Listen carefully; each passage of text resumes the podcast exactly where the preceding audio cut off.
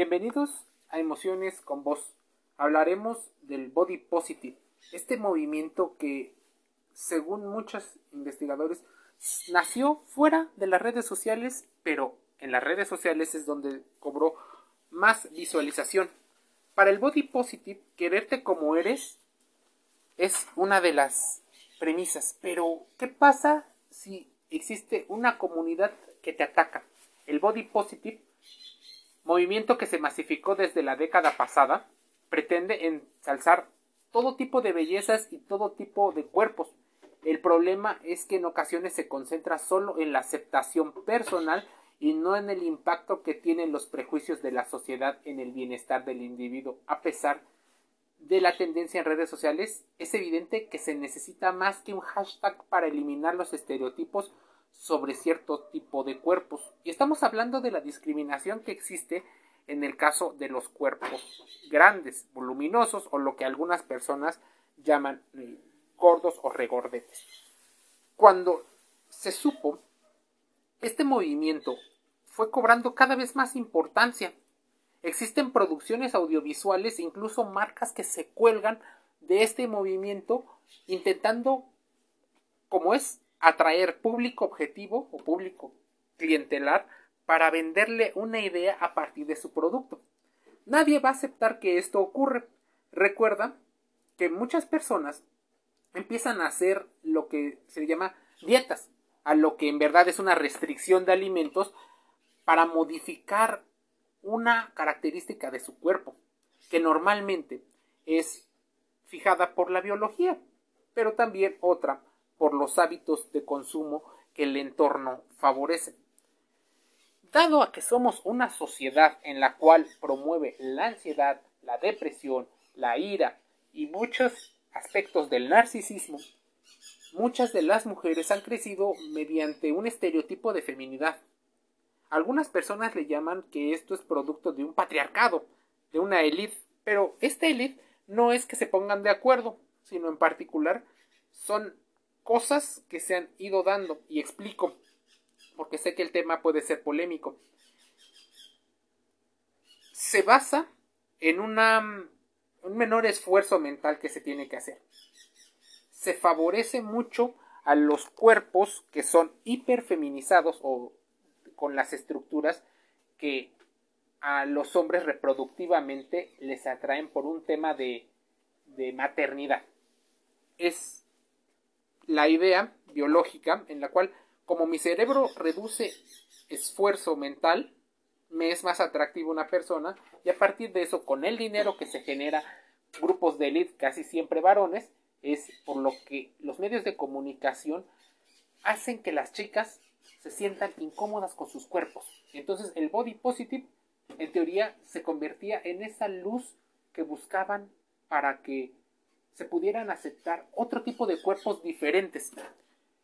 Es más, estamos en la era de la inclusión, pero probablemente en una inclusión de papel, tan frágil como un papel, pues a pesar de que existen personas que lo son, existe una falsa representatividad. A pesar de las exigencias y de los comentarios, existen personas que jamás lograron convencerse de tapar su cuerpo, de disimularlo o de esconderlos a la vista ajena, ni siquiera aquellas veces que su propio entorno lo llegó a hacer. Existen comentarios muy, muy fuertes entre mujeres con respecto a la apariencia física. Muchas dicen que a veces podría ser más duro que el de un varón. Los dos pueden ser fuertes y difíciles. Para los activistas de lo, del curvy o de los activistas eh, en pro de los cuerpos robustos o gordos, el body positive no contempla las opresiones culturales, históricas, sociales o económicas con las que se conviven al día a día. Al contrario, centra la solución del problema en la persona maltratada. Esta es quien ha de quererse a toda costa, quien siempre debe demostrar que no está mal, quien tendrá que salir a la calle y enfrentar, enfrentar imperturbables miradas e insultos de otras personas que no la conocen. Casi siempre el body positive va dirigido a un público femenino, aunque Esto no debería de excluir al público masculino que también tiene características en las cuales, bueno, sabemos que culturalmente a los hombres se les evalúa más por un estatus social o qué tan proveedor es según los roles tradicionales que tampoco la gente quiere aceptar que existen. Los cuerpos regordetes de los hombres no importan tanto porque no son medidos en primera eh, situación con su apariencia, sino por otras características. Entonces, parecería que estábamos cosificando a la gente. Ahí, uno de los temas de discusión. Surgieron en redes sociales hashtags como cuerpos reales, vida real, y es más, existen muchas personas que lo han malinterpretado, incluso personas que son muy bellas, normalmente resaltan sus imágenes, sus fotos, demostrando lo que han logrado, y eso es muy positivo, los cambios de salud. Pero como la salud difícilmente se ve en el interior, necesitamos que alguien lo vea en el exterior. ¿No, verdad? Pero en las redes sociales, al ser un aspecto, un producto audiovisual, muchas de las chicas, o existen chicas, que difunden sus cuerpos y el resultado de su constancia. Y eso está bien. El tema es que para poder analizar el movimiento body positive necesitas un pensamiento crítico, racional, no tan emocional. Y no muchas personas tienen eso. Suelen opinar sin tener muchos de los conocimientos que se necesitan para opinar de dicho tema. Existen campañas publicitarias donde las chicas guapas aparentemente siguen la misma idea o el mismo, eh, la misma tendencia estereotipada, donde body positive es igual aceptación de tus cuerpos. Cuando, como ya te decíamos, se centran en situaciones en las cuales sufrieron de discriminación o de maltrato, pero no de las situaciones estereotípicas que perjudican a otras mujeres. Es más, su propia apariencia, sin darse cuenta, podría estar favoreciendo ciertos perfiles hegemónicos, pero ellas no saberlo, no saberlo las chicas que son las modelos. Con esa presión del tipo de cuerpo, las niñas crecen con una sensación de que casi siempre son gordas y que gordas es sinónimo de malestar, mal, pobreza o de descuido, cuando no es así, porque cada caso es un mundo. Estamos generalizando en este podcast. Te invito a que si lo necesitas, busques más información e intentes particularizarlo. Sé que algunos de los aspectos que te digo aquí no concuerdan con tu ideología. La idea de este podcast no es quedar bien con todos, porque esto es imposible, ni ser perfecto. La idea es que existan algunos conceptos que te son importantes para entender cómo piensan otras personas desde otro punto de vista. Por eso se intenta generalizar y englobar algunas de las características. De hecho, la mayoría de los podcasts de emociones con voz tratan de generalizaciones en las cuales se intenta explicar un fenómeno de mayor cantidad de información a una menor cantidad, pero no puedo particularizar en cada uno de los casos dado la falta de tiempo. Imagínense, particularizarlo sería una labor titánica, así como lo consideran muchas de las personas que trabajan en estudios de género y estudios con respecto a la discriminación, segregación. El tiempo y el dinero difícilmente alcanza y eso también promueve ciertas características. Es más, te voy a dar un ejemplo. El body positive para muchos promueve la obesidad y para otros no, debido a la aceptación de los cuerpos voluminosos.